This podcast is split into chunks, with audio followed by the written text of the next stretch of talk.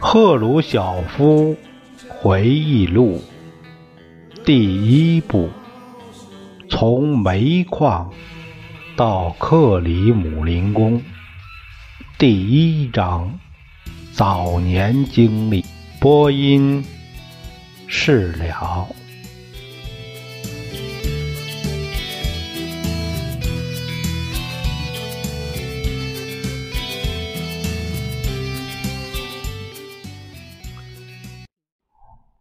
啊，他讲的第一节是艰难的岁月，因为这是赫鲁晓夫回忆录。他说啊，他在一九一八年，就在十月革命后的几个月，赫鲁晓夫二十四岁时加入了布尔什维克党。入党以前，他在农村度过童年后，曾在乌克兰。顿巴斯地区的尤索夫卡，后来改称为斯大林诺，现在叫顿涅茨克。那个矿区城镇上做机械工人。作为机械工人，他属于后备役的行业，在第一次世界大战中免服兵役。但是，一九一九年初，他参加了红军，并在内战中发挥了他的作用。到了一九九二二年，他才回到优索夫卡。那时，他已是个受过锻炼的党的活动分子，协助把这个处于饥馑荒芜地方的矿山恢复生产。他对那些艰苦日子的情景做了深刻的描绘。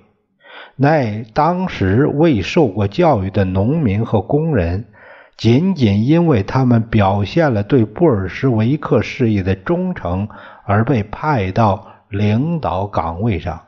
就在这个时候，列宁被迫自1921年起从社会主义退却。而执行新经济政策，该政策鼓励私营企业，并给资产阶级、大小商人和各种专家以特权，作为恢复备受破坏的经济的唯一办法。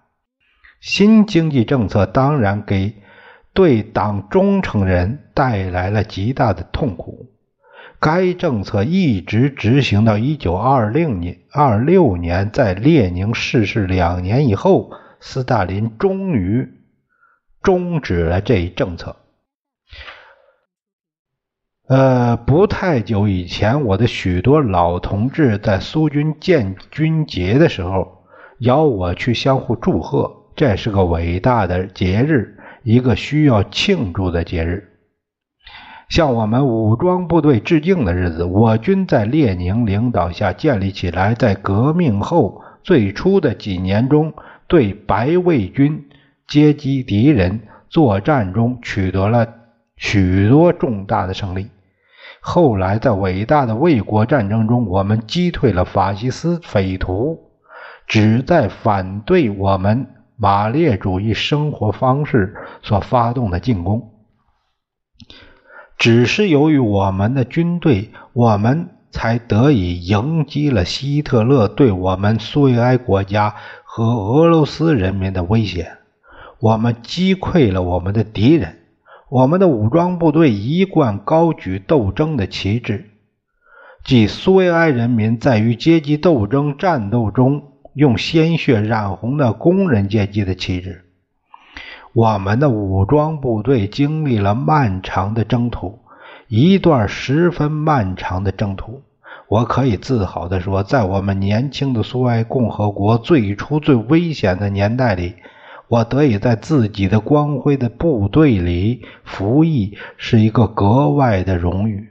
从一九一九年一月到内战结束，我在红军部队里经历了许多艰苦、艰难困苦。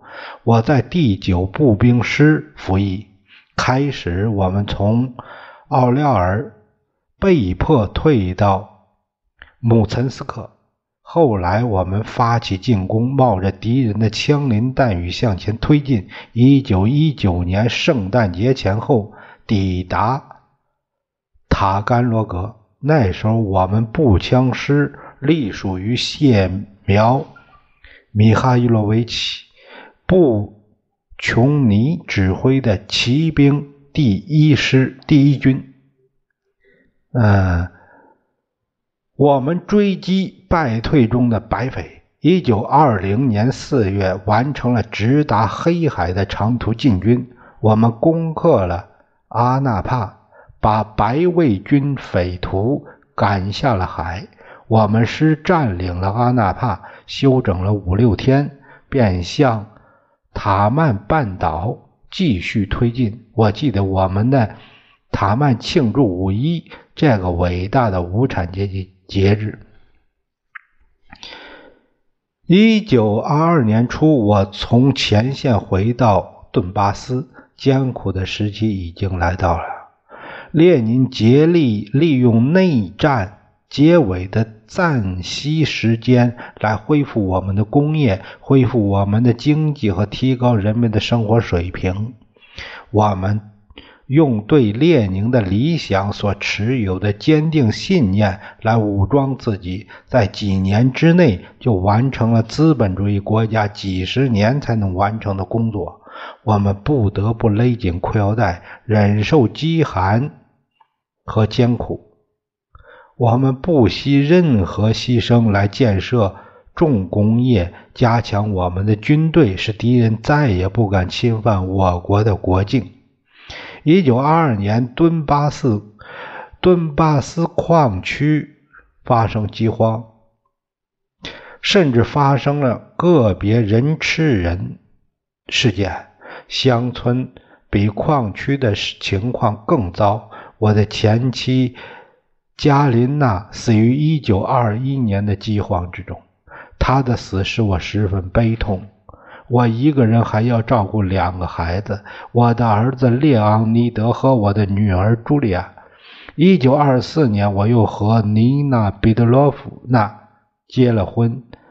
苏维埃政权的头几年是斗争、艰苦和自我牺牲的年代，但是人民仍然相信党，连我们公民。绝大多数没有文化的人也懂得党的口号和团结的号召。人们知道这些困难是国内外资产阶级加强在给我们头上的。外国资产阶级正在策动反革命事件和对我国进行干涉。我们总是这样想：不管情况怎么糟，而在革命前，在旧社会情况就比这个更糟了。实际上，这种情况并不是对每个人都是真实的。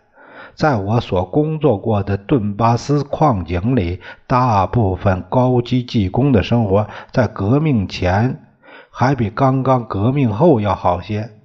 就我个人物质生活而言，我革命后在矿上担任副经理时的生活，要比我革命前仅仅做一个金工的生活。还要差一些。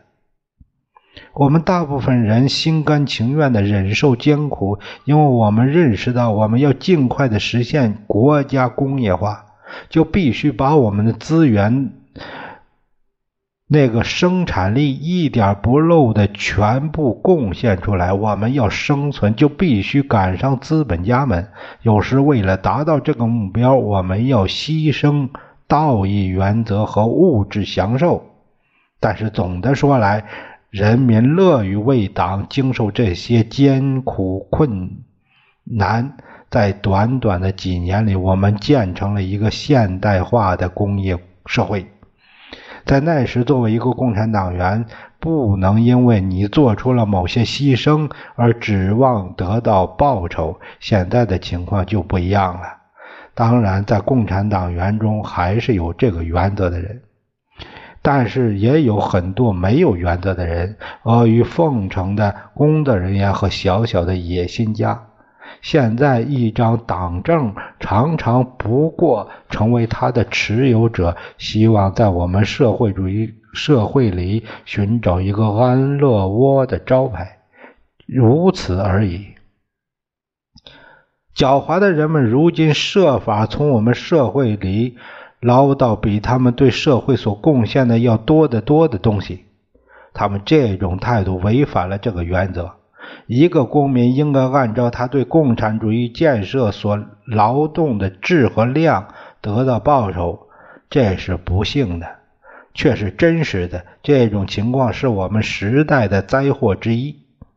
我并不是说在革命初期，在那些自称为共产党员的人中间没有一些机会主义分子，有，但绝不会像今天这么多。我记得在内战中，我们攻克了马洛阿尔汉格尔斯克城的时候，有一个认识模糊的教师问我：假若他参加共产党的话，他会得到什么职位？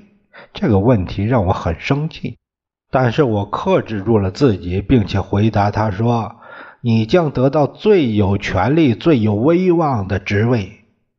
那是什么职位呢？”发给你一支步枪，派你去打白卫军，你就有机会在决定苏维埃政权在我们国家是否取得胜利的斗争中贡献你的力量。你有什么事比这个责任更加重大呢？假如我不参加党，又怎么样呢？你不参加也好，没有你，党会更加好一些。就在这段内战时期和战后的艰苦岁月里，斯大林博得了“实专家者”这个名声。一个实专家者就是一个拒绝信任资产阶级专家的人。这些专家却是列宁招募来参加工作的，特别是招来参加建设红军的。那时，托洛茨基是国防人民委员会的负责人。托洛茨基自然遵照列宁的指示，挑选沙皇军事学院的训练出来的资产阶级军官充当红军的指挥员。后来，斯大林常常兴致勃勃地告诉我们，他拒绝和托洛基、托洛茨基派到查理金的。资产阶级军官打交道，这些人都变成了卖国贼。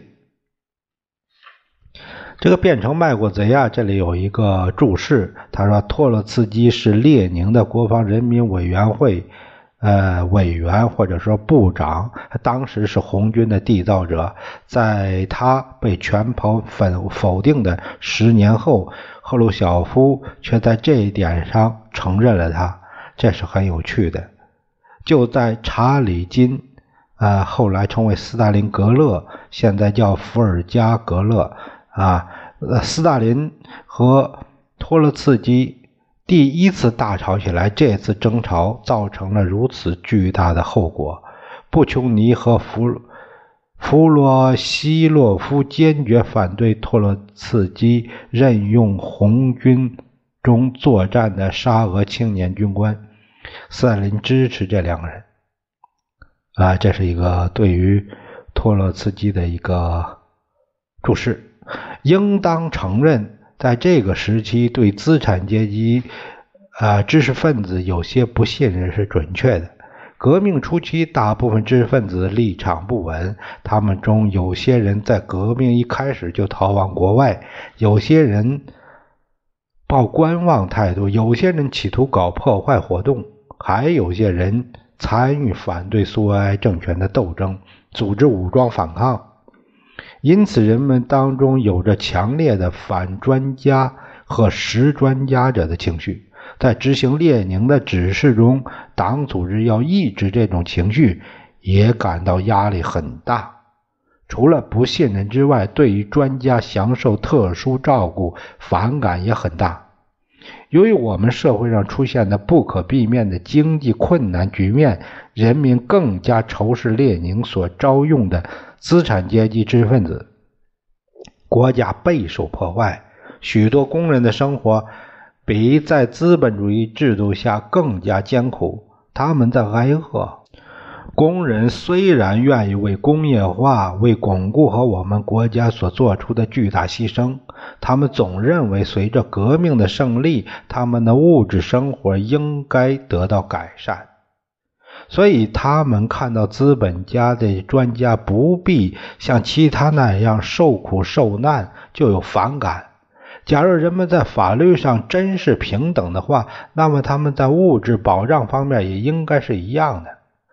党教导我们，一旦我们着手建设共产主义，消费品将在全体劳动者之间平均分配。然而，现在这些资本家、这些专家却突出的享受特殊照顾和高工资，而工人所拿的工资却比革命前的旧时代还要少些。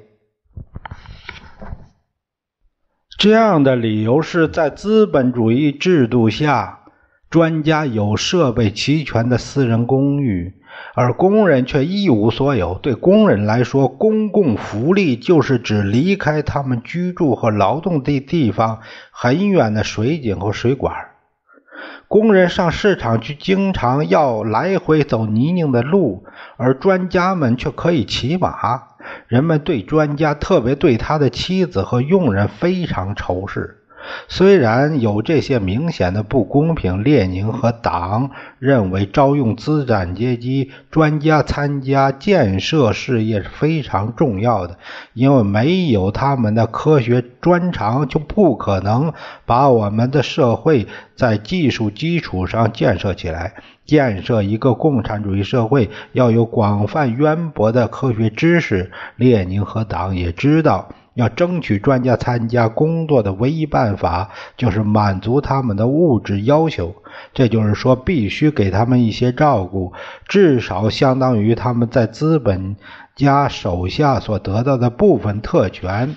必须给他们像样的公寓和适当的交通工具。一个工程总工程师要有两匹马和一个御手，而一个一般工程师只要一匹马和一个御手。当然，这并不算什么奢侈，但是在工人的心目中却是如此。为了招用资产阶级军官参加红军，列宁知道他不得不给他们处事决定的自由。政治委员是派去监督这些资产阶级。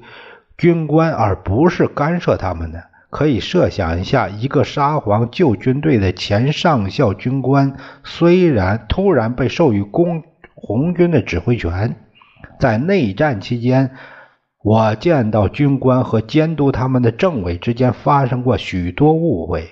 正如斯大林后来经常提醒我们的，资产阶级军官搞过许多背叛事件。某些背叛也是意料之中的事情。